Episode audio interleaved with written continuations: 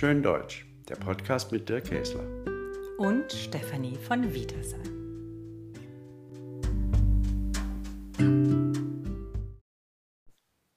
Als unseren fünften Gast in unserem Podcast begrüßen wir heute Andreas Kitschke aus Potsdam, der zu uns gekommen ist.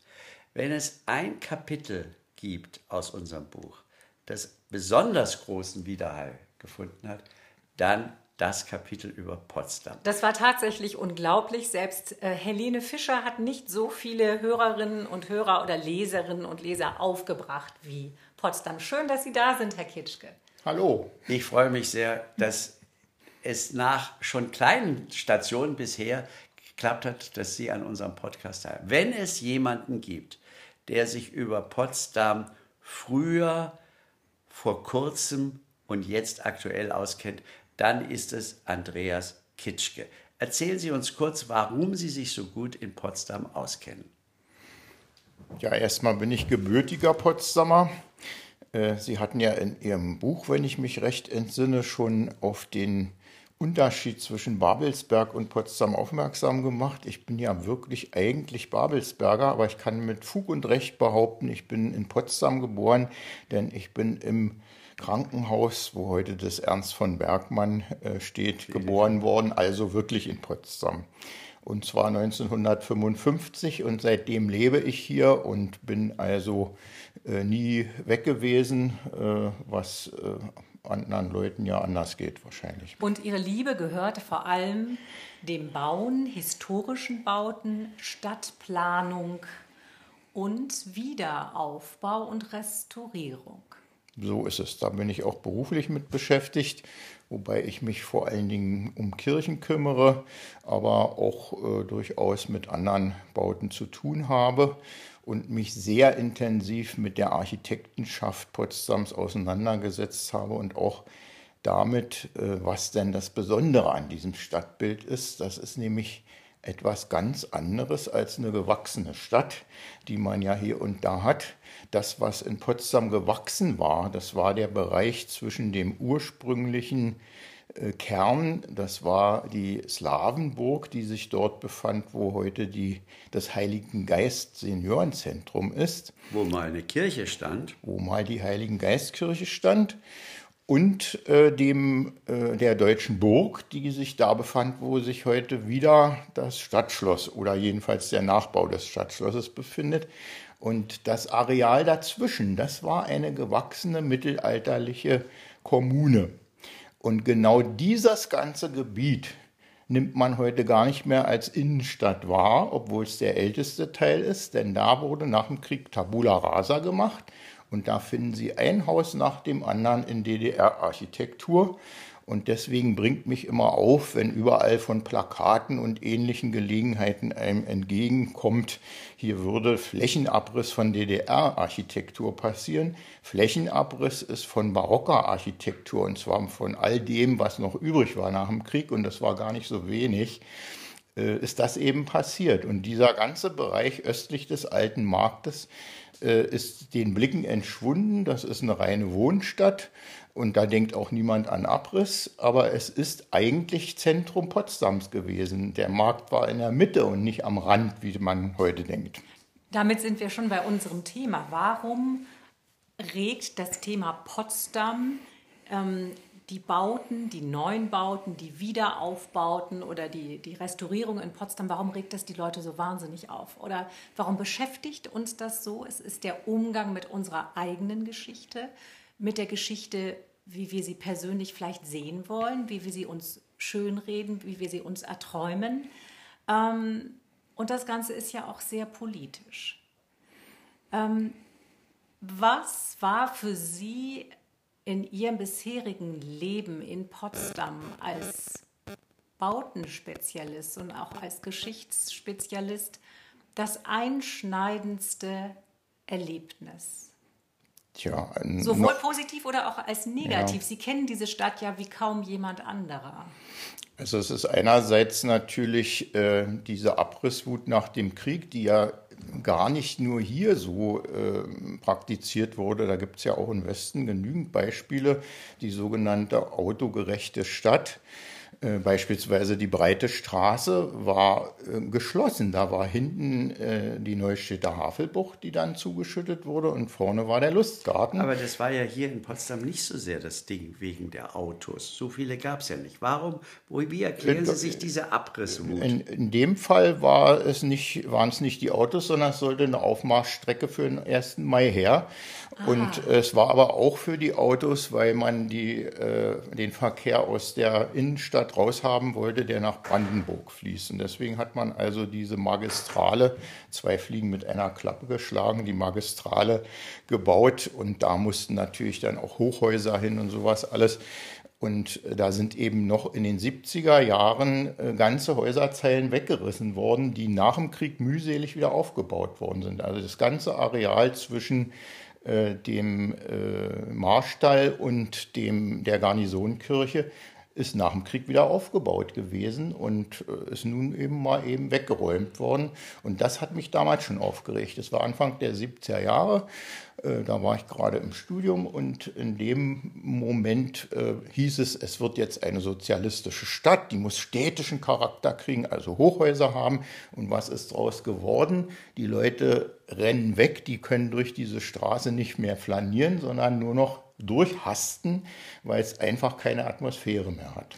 Bauen ist ja etwas sehr Politisches auch. Ja? Also Sie haben ja selber gesagt, es sollte eine sozialistische Stadt entstehen mit also Aufmarschmöglichkeiten, Hochhäusern. Man hat ja deswegen auch gesprengt, also Symbole gesprengt, Bausymbole gesprengt von äh, monarchische Symbole.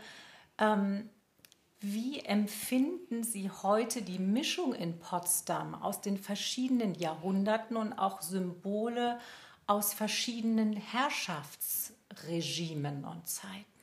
Ist das eine, eine Mischung, die tatsächlich die Geschichte abbildet? Es ist im Moment ganz sicher so etwas. Also ich bin ja äh, mit Herrn Professor Kesler äh, auf der Nikolaikirche gewesen. Und Kann man sehr ja, empfehlen. Äh, da ja in dem äh, Buch auch steht, so ungefähr, dass ja Flächenabriss von DDR-Bauten stattfindet. Da habe ich ihn natürlich mal einmal Eines rum. Besseren belehrt. Sie haben sich ordentlich gefetzt. Sie haben ja, sich ordentlich war, gefetzt. Äh, also Sie können in, in welche Richtung auch immer gucken. Es, es dominiert genügend. überall die DDR-Architektur. Ja. Und es geht lediglich darum, dass mitten in der Innenstadt riegelartig Bauten eingesetzt wurden, die die Innenstadt zerschnitten haben und die auch völlig unmaßstäblich zu der Umgebung äh, sind. Und, und, das hat Sie schon immer gestört? Das hat mich auch schon in den 70er Mann. Jahren gestört, ja. Wie war das denn bei der Bevölkerung in Potsdam? War das ein Thema? Wie wurde das diskutiert? Wir hatten ja ehrlich, also ich komme aus dem Westen, wir hatten ja keine Ahnung. Ja, das ist genau der Punkt. Äh, wenn man heute so tut, als würden, wie es im Buch heißt, wenige reiche Wessis hier kommen sein und hätten die Stadt hier dominiert oder das Stadtbild. Sich zu eigen äh, gemacht, ja. Ja, sich zu eigen gemacht, sicherlich. Aber äh, was ist denn damals gewesen? Wir, haben, wir sind nicht gefragt worden. Es kamen äh, Teams, die die Stadt entworfen haben von außen. Ein paar waren auch äh, von drin. Jedenfalls hatten sie alle das richtige Parteibuch. Und es kam von oben die Anordnung, wie das auszusehen hat. Aber sind Sie denn gefragt worden, so eine allgemeine Bevölkerungsbefragung, ob das Barberini jetzt aufgebaut werden soll? Es ist, eine, es ist ein Prozess seit dem, äh, seit dem Jahre 1990, dass äh, die Stadtverordnetenversammlung damals einen ganz zentralen Beschluss gefasst hat, dass eben eine Wiederannäherung, eine behutsame Wiederannäherung an den historischen Stadtgrundriss äh, erfolgen soll. Und der Hintergrund ist, dass dieses eben eine vom Reißbrett geplante Stadt ist und die insgesamt ein Gesamtkunstwerk äh, bildet. Und wenn ich Deswegen da irgendwas, ja, ja, und ja. wenn ich da eben Bauten reinsetze, äh, die maßstabsprengend sind, dann muss ich das korrigieren dürfen.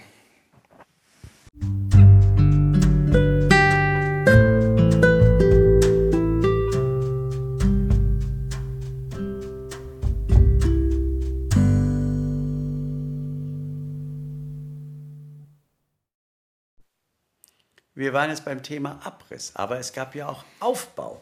Unmittelbar nach der Wende wurde ja aufgebaut.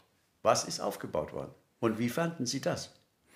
Ja, das Schlimme war, Das erste, was an Großbauten hergestellt wurde, war äh, der Komplex am Bahnhof der übrigens dreimal so groß geworden wäre, wenn nicht rechtzeitig Leute aufgewacht wären und gemerkt hätten, hier läuft was völlig schief. Dreimal ja so groß, groß, das ist jetzt schon zu groß. Es ist ja eine Shopping Mall mit ein paar Gleisen dabei. So ist es und es ist auch viel zu groß für Potsdam. Es hat praktisch dazu geführt, dass in der Innenstadt lauter Läden abgestorben sind und dass eben städtisches Leben auf dem Bahnhof stattfindet, was ja nun nicht besonders äh, attraktiv mehr erscheint. Äh, dabei ist dann äh, weiter fortgefahren worden.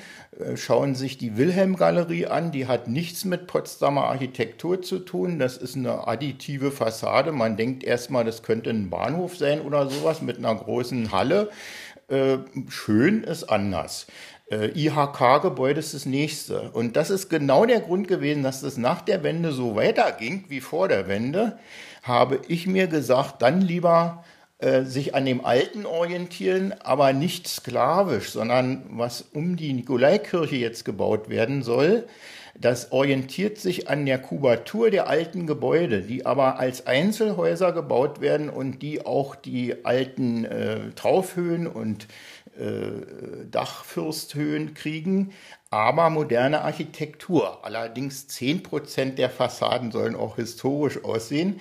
Der Hintergrund ist, ich war bei der Vorbereitung dieser neuen Mitte ja dabei und beteiligt und habe sehr viel äh, Akten studiert der Hintergrund ist, dass wir nicht nochmal wieder ein neues Retortenviertel da haben wollen, sondern dass es eine Anbindung an das, was noch da ist, an der barocken Innenstadt. Viele Leute denken ja, das, was noch da ist, wäre die Innenstadt gewesen, aber das war schon der äußere Bezirk der Innenstadt. Und äh, da wollen wir uns eben nicht von abheben bewusst, wie das ja die modernen Architekten immer gerne machen, sondern wir wollen uns da einfügen. Und das ist der Hintergrund. Und ich finde das eine gelungene Sache, wenn man die Humboldtstraße jetzt schon sieht mit Barberini und ein paar anderen Häusern, auch modernen Häusern dabei. Die Leute strömen in Scharen hin, natürlich, weil im Barberini was los ist, aber auch, weil es einfach wieder reinkommt. eine schöne äh, Eingangssituation der Stadt ist und das wird sich fortsetzen. Und irgendwann werden die Leute merken, die, äh, gar nicht, die Nikolaikirche ist nicht der Hintergrund des Platzes, sondern die steht mitten auf dem Platz. Das war auch völlig äh, entschwunden, dem Blick, durch die falsche Baupolitik. Ein was ganzer Straßenzug ist zugebaut worden mit dem Lehrerbildungsinstitut, was Gott sei Dank inzwischen weg ist, was auch völlig unmaßstäblich war. Es war keine schlechte Architektur, aber eben an der falschen Stelle. Und das ist die, der eigentliche Kritikpunkt. Aber ich möchte nochmal, das ist jetzt absurd, weil wir jetzt die Rollen vertauschen, aber ich fand ja als Wessi das Konzept relativ überzeugend, dass man gesagt hat, wir wollen Bewohner, Menschen in die Innenstadt zum Wohnen bringen. Ja, das passiert ja jetzt auch.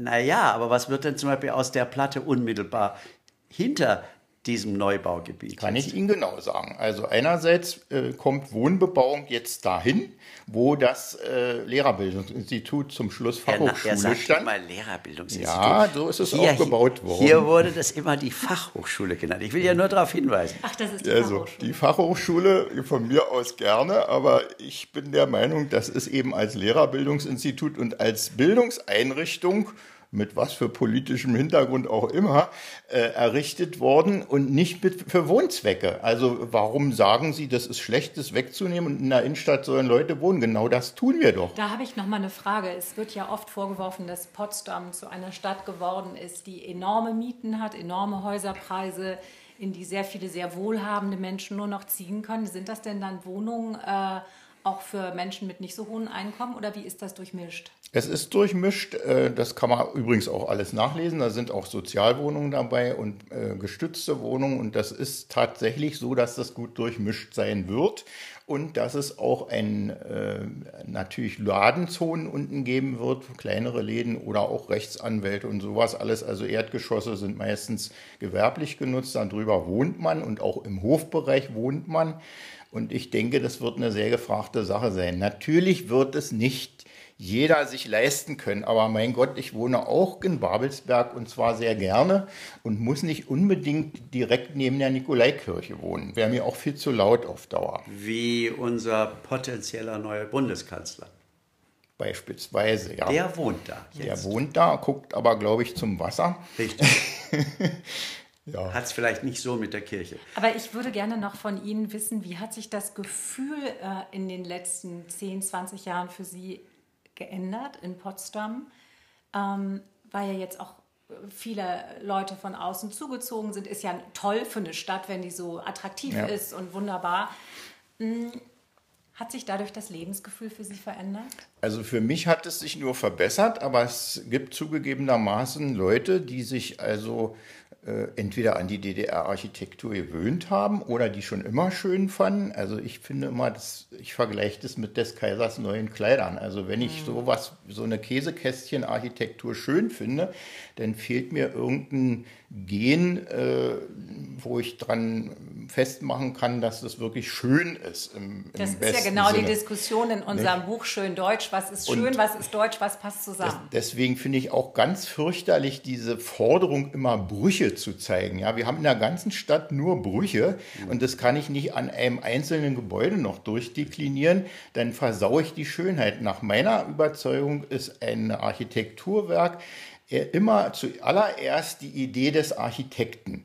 Und das ist egal, ob ich das 100 Jahre später wieder aufbaue nach den Plänen dieses Architekten oder ob es noch original die Klamotten sind. Beispiel Kölner Dom ist rund saniert, da ist nicht ein einziger Stein von außen mehr aus dem Mittelalter und trotzdem denkt man, das ist eine mittelalterliche Kathedrale. Ist also falsch zu behaupten, dass das alte Material der, den eigentlichen Denkmalwert hat. Das ist einfach mal unrealistisch.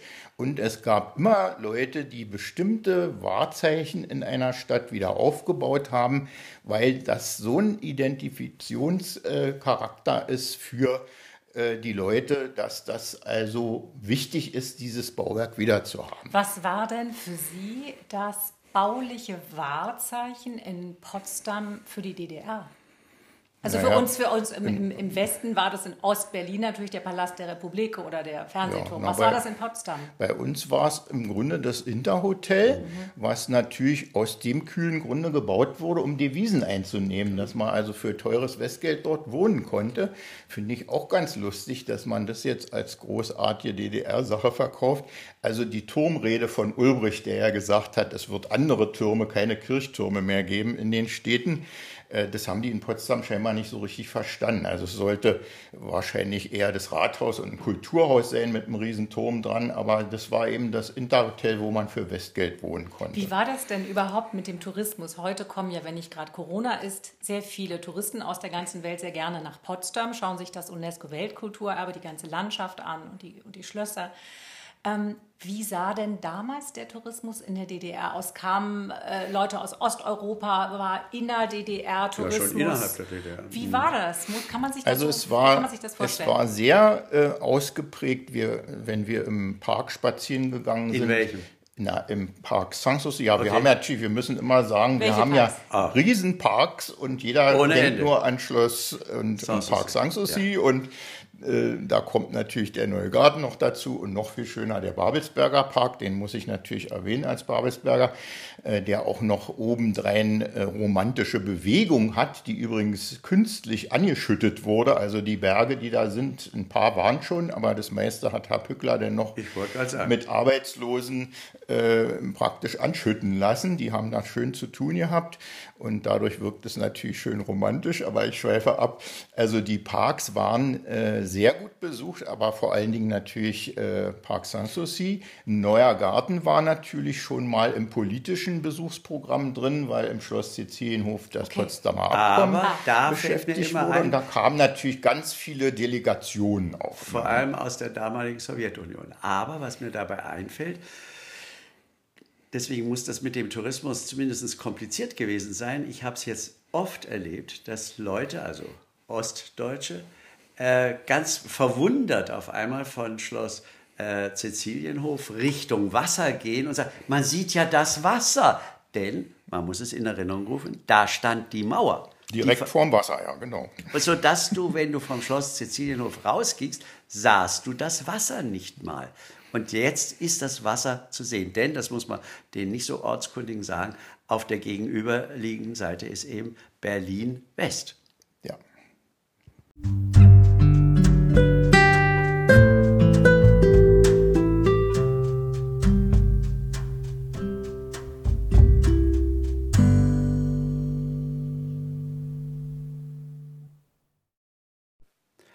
Eines unserer Themen, auch zum Beispiel in Bezug auf Berlin und auf viele andere, ist Schloss und Rekonstruktion.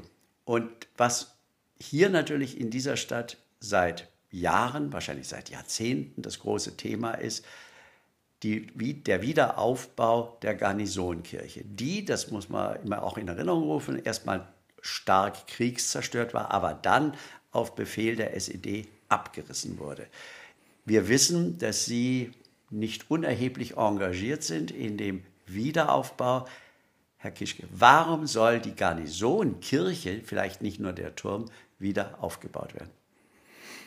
Ja, da müsste man jetzt stundenlang ausholen, was es da alles für Gründe gibt. Die Zeit haben wir nicht, aber ich möchte die wichtigsten Punkte mal ansprechen. Einerseits habe ich vorhin schon erwähnt, Potsdam ist eine vom Reißbrett geplante Stadt. Und das besondere Charakteristikum war der sogenannte Dreikirchenblick. Also am östlichen Ende der Innenstadt eine Kirche, am westlichen Ende und mittendrin die Nikolaikirche. Diese Planung stammt aus welchem Jahrhundert? Die stammt aus der Zeit des bösen, bösen Soldatenkönigs, der offenbar trotzdem gute Leute hatte. Aber nun ist die Heilige Geistkirche ja eh schon weg.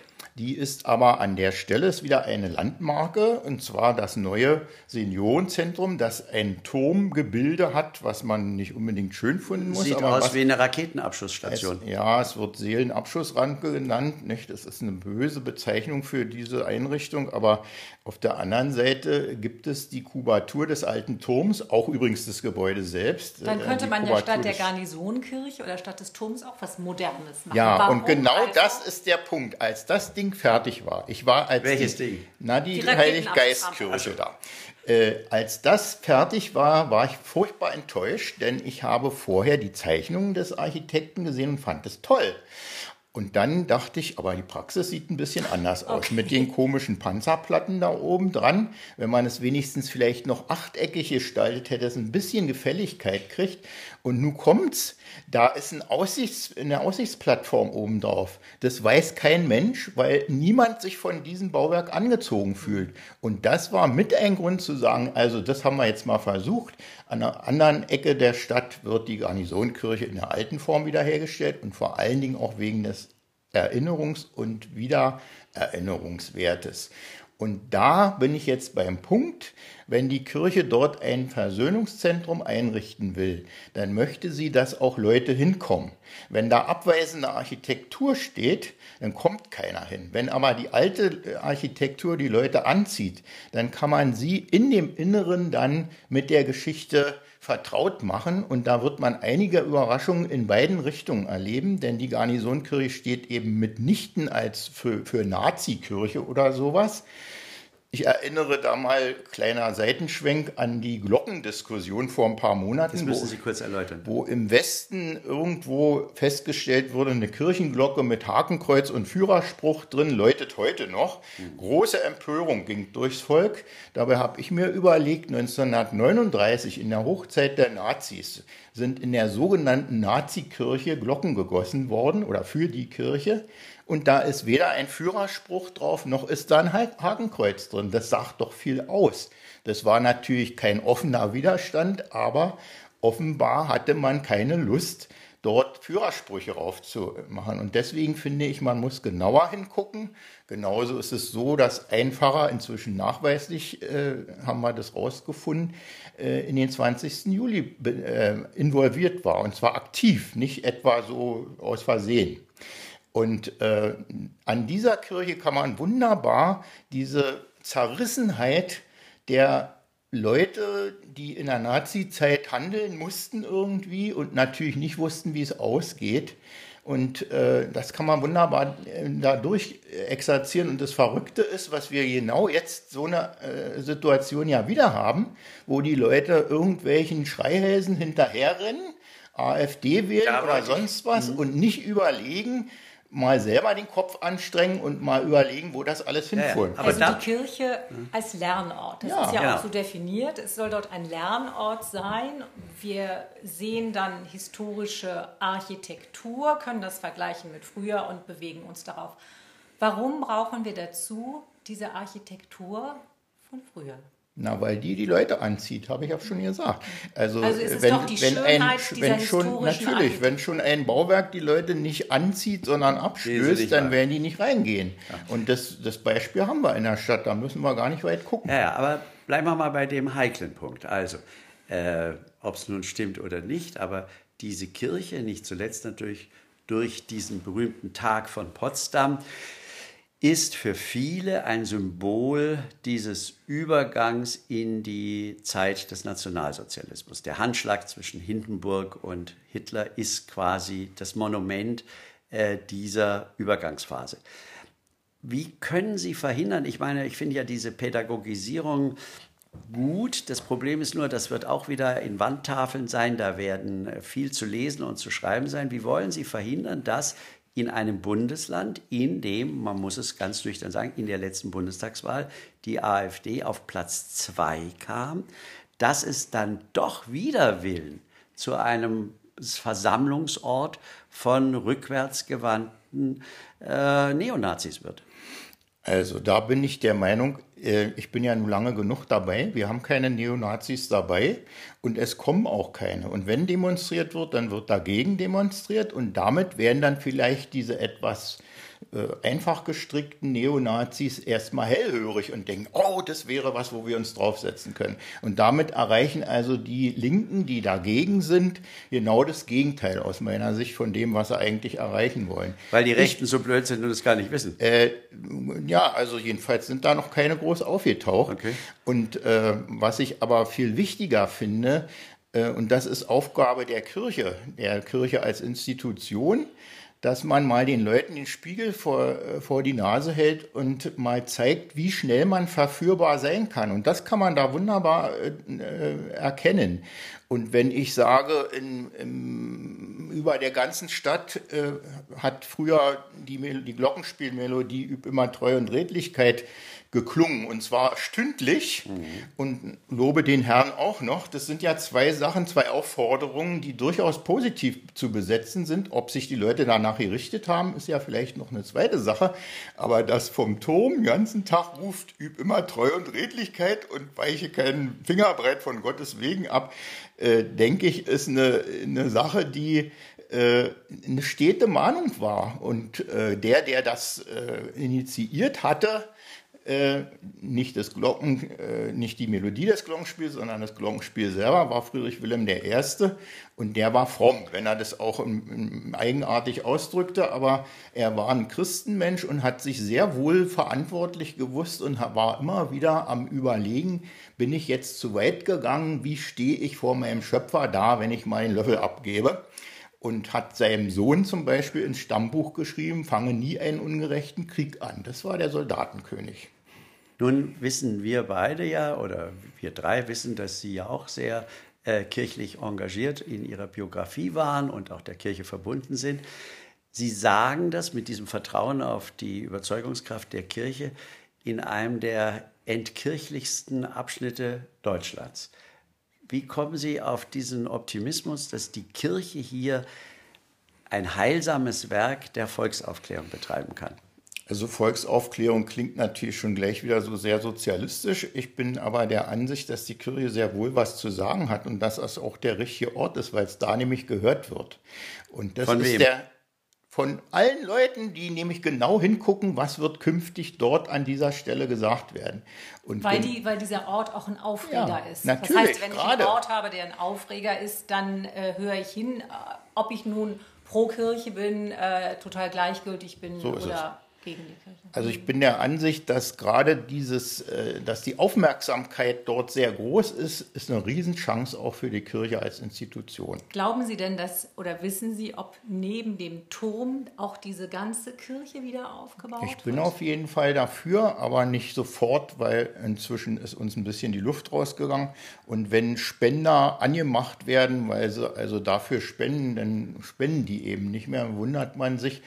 Äh, Aber ich denke, für so eine große Kirche, diese, diese Größe brauchen wir. Die Kirchen sind regelmäßig bei den großen Konzerten zu klein. Die Friedenskirche müsste doppelt so groß sein und es wird ein Raum für kirchliche Veranstaltungen dieser Größe durchaus gebraucht.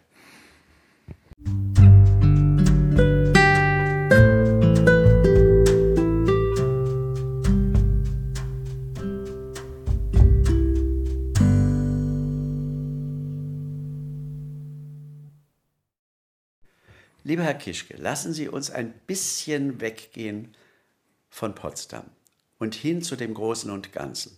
Ich habe von Ihnen ein Wort gelernt in unserem Gespräch, was ich vorher so noch nie gehört hatte. Wir sprechen immer von der Zeit nach dem Fall der Mauer, der friedlichen Revolution und wie auch immer man das alles nennen will, von der Wiedervereinigung Deutschland. Sie haben damals in unserem Gespräch betont von der Vereinigung Deutschlands gesprochen. Und ich habe echt lange drüber nachdenken müssen, was sagt er dann? Was ist da passiert aus Ihrer Sicht damals, als die Mauer fiel? Und was ist vor allem, darüber sollten wir reden, was ist bis heute passiert? Ist es eine Vereinigung geworden? Ich denke ja, und ich habe das Wort natürlich bewusst gewählt, äh, Hintergrund ist der, dass äh, die beiden Staaten sich derart auseinanderentwickelt haben, dass es praktisch zwei Fremde waren, die jetzt neu auf sich äh, aufeinander zugehen. Und wir merken ja immer wieder, Beispielsweise, wenn Leute aus dem Westen, die mal entweder vertrieben wurden, ist ja ganze Stadtviertel, da wo die Russen nachher eingezogen sind, sind ja von einer Stunde zur anderen entvölkert ich worden. gelernt, dass wir nicht von den Russen reden, sondern von den Sowjets. Na gut, es waren natürlich auch andere dabei, die unter den Sowjets äh, dienen mussten, ist ja egal. Äh, auf jeden Fall ist es so, dass also viele Potsdamer eben weg mussten. Die anderen, viele sind auch freiwillig gegangen und ungefähr die Hälfte der Bevölkerung ist nach dem Krieg ausgetauscht worden. Und wer hierher kam, das waren oft, sage ich mal salopp, 110-prozentige Genossen, die uns den Sozialismus beibringen wollten. Kamen meist aus etwas südlicheren Gefilden der DDR mit dem entsprechenden Sprachidiom, das uns immer noch nicht so richtig gut äh, das müssen wir jetzt übersetzen. Er redet von Sachsen. ja, also ich habe gute Freunde dort in der Gegend, aber die, die hierher kamen, waren größtenteils natürlich Leute, die uns den Sozialismus beibringen äh, sollten. So habe ich es jedenfalls empfunden. Und ähm, die haben auch nie eine innere Beziehung zu dieser Stadt entwickelt. Und das ist, glaube ich, das Grundproblem. Deswegen gab es quasi zwei Welten innerhalb der DDR-Zeit schon. Einen, die ihre alte Stadt schön fanden und furchtbar fanden, wenn immer wieder noch was, noch was weggerissen wurde. Zu denen wurde. gehörten Sie. Zu denen gehörte ich. Und die vielleicht auch noch kirchennah waren und eben nicht systemkonform wie ich. Äh, die haben dann eben entsprechend eine andere Haltung dazu gehabt, als die Leute, die das richtige Parteibuch hatten. So, und dann kam die Wende. So, dann kam die Wende und dann haben wir wirklich gerade die alten Potsdamer, die eben den, den Schmerz empfunden haben der Verluste, was da alles weggerissen wurde, was wieder aufbaubar war und was auch äh, zum Teil sogar komplett in Ordnung war, was noch weggesprengt wurde aus ideologischen Gründen überwiegend. Und äh, die haben natürlich sehr schnell Kontakt gefunden zu den Neuzugereisten, äh, die vielleicht auch ein bisschen Geld in der Tasche hatten. Also ich möchte das, Geld. ich möchte das Beispiel, ja, ich finde, sie haben so so negativ äh, über äh, Jauch und Plattner geredet. Ich finde, die haben derart viel für diese Stadt getan. Die, das ist ein Highlight geworden durch diese beiden Männer. Fortuna Portal war die Initialzündung für den Wiederaufbau des Schlosses. Und es gab eine Bürgerbefragung, da hieß es, wo soll nun der Landtag hin? Und alle entschieden sich fürs Stadtschloss. Das und ja noch nicht stand. Und wenn, ja genau, und wenn wir äh, nicht demonstriert hätten damals, Montagsdemos, was ja Potsdamer eigentlich grundsätzlich nicht machen, aber äh, da ist es eben passiert und wir sind Woche für Woche und sind immer mehr geworden, haben gesagt, hier darf nicht so ein Bürohaus hin, wie meinetwegen dieses ILB-Gebäude, das heute da am Bahnhof steht, äh, das würde da mitten in der Stadt stehen. Wir haben gesagt, da muss natürlich dann auch die historische Fassade ran. Und dann ist Herr Plattner irgendwann gekommen und hat gesagt, wenn die Leute das möchten, dann soll es am Geld nicht scheitern. Hätten wir da Nein sagen sollen? Und Nein, alle shit. Leute finden es schön, bis auf die Innenhofgestaltung, vielleicht mit diesen verkorksten Sanssouci-Kopien, äh, wo sich jeder fragt, was das nun wieder soll. Äh, das sind schon merkwürdige Sachen. So, aber nochmal zur Thema Vereinigung. Äh, zur, zum Thema Vereinigung. Also ich denke, es war doch äh, inzwischen nicht mehr 30 Jahre nach dem Krieg hätte man von Wiedervereinigung reden können oder nach der Gründung der beiden Republiken. Aber ich denke, es ist doch, es sind zwei Fremde. Und das merkt man ja bis heute noch. Woran Und merken Sie das ganz also konkret? Ich, ich merke zum Beispiel, dass äh, so eine Leute wie Herr Professor Kesler äh, nach Potsdam zieht und andere aber bezichtigt, dass die nur nach Potsdam kommen, weil sie Preußen-Fans seien.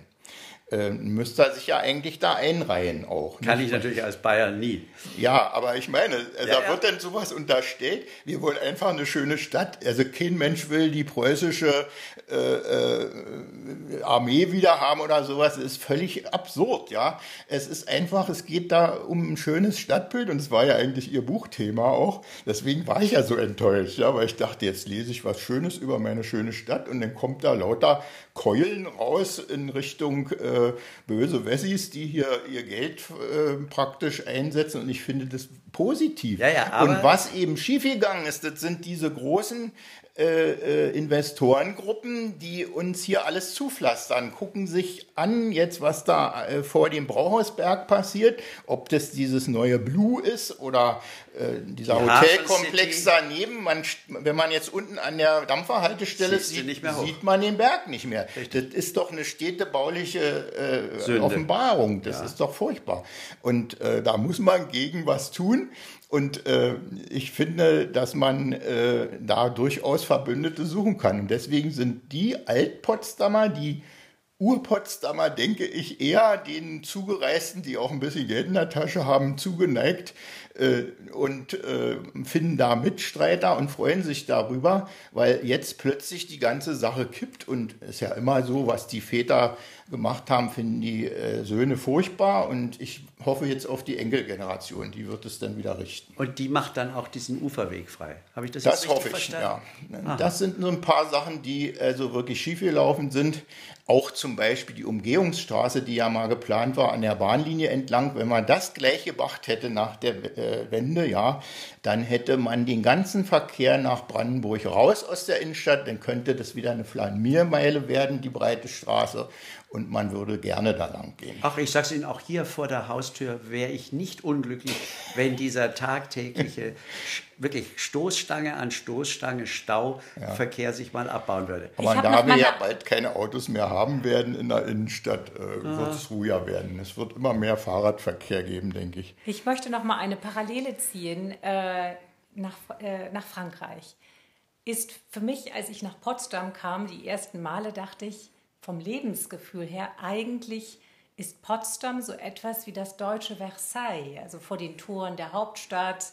Wir haben diese royale Geschichte, wir haben diese fantastischen Gärten und die Schlossbauten. Das Lebensgefühl ist für Sie Potsdam so etwas wie das preußische Versailles? Also ich bin weit weg von dieser Hochnäsigkeit mancher alten Potsdamer Damen, die so als ich Kind war, eben ganz vornehm durch die Gegend tänzelten und sie als was Besseres fühlten. Äh, Das nicht, aber dass ich durchaus äh, weiß, dass äh, Potsdam ein, ein Kleinod ist in, in architektonischer Hinsicht und vor allen Dingen lebt es aus dem Wechsel von Natur und äh, Bauten. Und wenn man jetzt immer mehr zupflastert, die Natur, äh, versiegelt man nicht nur die Landschaft, dass wir dann irgendwann auch mal Hochwasserproblem haben, sondern man äh, hat, die, hat die Ruhezonen nicht mehr. Und das ist auch beispielsweise an der Garnisonkirche. Äh, Der Platz ist nie bebaut gewesen. Das war ja ursprünglich mal ein Sumpf. Nur die Kirche stand da und ringsrum war viel Platz zum Atmen. Und warum muss da nun unbedingt so ein hässliches äh, Gebäude noch stehen bleiben und die ganze Gegend versiegeln? Noch dazu mit einem riesen Flachbau dran, der ganz, ganz viel Fläche versiegelt. Um das auch unseren Zuhörerinnen und Zuhörern zu erklären, er redet jetzt von dem Rechenzentrum. Jawohl. Ja, eine abschließende Frage vielleicht noch. Naja, wir könnten vielleicht sogar noch einen ganzen Block uns überlegen, nämlich zu dem Thema Vereinigung und dann wirklich weggehen von Potsdam und uns über die beiden Deutschlands unterhalten. Ich bin gerade vor kurzem in einer unserer Lesungen heftig kritisiert worden, weil ich zitiert habe, dass es mal eine Zeit gab, ich hatte da kein Problem damit, BRD und DDR zu sagen. Und eine westdeutsche Zuhörerin kritisierte mich gar sehr, denn sie meinte, also klar, DDR, was denn sonst? Aber D BRD, das geht ja gar nicht, das ist die Bundesrepublik Deutschland. Wie sehen Sie das denn? Das kenne ich und das, äh, ich sehe es genauso. Wie sehen also, Sie es? Müssen Ich, Sie bin, ich sage immer Bundesrepublik. Ich sage nicht BRD, weil ich diese Abkürzung sowieso nicht mag. Aber Sie sagen Und auch- Ich sage aber auch nicht mehr DDR in Anführungszeichen, was ja äh, auch eine ganze Zeit lang im Westen so praktiziert wurde. Wenn Sie oder über die DDR Ostzone. sprechen, wenn Sie über die DDR sprechen, die gewesene, äh, sagen Sie DDR. Sage ich DDR, aber wenn, ich, äh, wenn es um, um die Bedrängnis ging, also die Stasi-Beobachterei und sowas, dann sage ich SED-Staat. Denn eigentlich ist äh, diese dominierende eine Partei äh, das Grundübel dieser ganzen Geschichte gewesen. Kann eben nicht sein, dass immer einer nur Recht hat. Äh, wurde uns von klein auf eingeredet. Also meine ganze bewusste Zeit habe ich ja in der DDR verbracht. Und äh, beispielsweise auch den Geschichtsunterricht, wo uns dann erklärt wurde, das geht los vom alten Fritzen über Bismarck zu Hitler. So eine gerade Linie wird da gezogen. Das kommt jetzt auf einmal alles wieder hoch. Ich dachte, da sind wir drüber weg, weil das einfach nicht stimmt. Geschichte äh, verläuft nicht eindimensional. Und da helfen dann die Umbenennungen von Straßen auch nicht viel. Die finde ich sogar furchtbar, weil ich der Meinung bin, dass man in einem Stadtbild an den Straßennamen sehr gut die Geschichte nachvollziehen kann. Wenn ich die alle wegtilge, dann weiß ich nicht mehr, Beispielsweise hat es da mal einen Schwertfeger, nun weiß man heute kaum noch, was ein Schwertfeger ist. Der hat also die Teile des Schwertes zusammengebaut eigentlich. Warum der Feger hieß, weiß ich auch nicht. Äh, Wären Sie dabei geblieben, dass die Straße, in der ich wohne, Straße der jungen Pioniere hätte heißen sollen, ich, auch heute noch? Ich wäre dann doch durch, äh, eher für Bismarckstraße gewesen. So, so hieß sie ja früher. So hieß sie früher. Äh, da gibt es natürlich Nuancen. Aber Sie haben also nichts gegen Bertha von Suttner, oder? Habe ich überhaupt nichts dagegen. Ich habe auch überhaupt nichts gegen äh, Frauen, die selbstbewusst äh, leben und die auch möglichst bald äh, mal äh, gleichen Lohn für gleiche Arbeit kriegen, was Männer und Frauen betrifft. Äh, ich denke nur, dass die Gendersprache da überhaupt nicht für hilft. Im Gegenteil, die lenkt völlig davon ab, von den eigentlichen Problemen. Und äh, so eine Art Trostflästerchen. Jetzt werden alle angesprochen und äh, dabei wird aus Versehen die, Straße, die deutsche Sprache verhunzt. Und das finde ich furchtbar. Ich habe noch eine Frage, die damit zusammenhängt. Was ist Heimat für Sie? Das wird ja im Moment auf ganz vielen Kanälen, in ganz vielen Ecken diskutiert in Deutschland. Was ist Heimat für Sie? Also da bin ich nur wahrscheinlich ein ganz schlechtes Beispiel, weil Heimat ist für mich Potsdam. Das ist einfach mal so.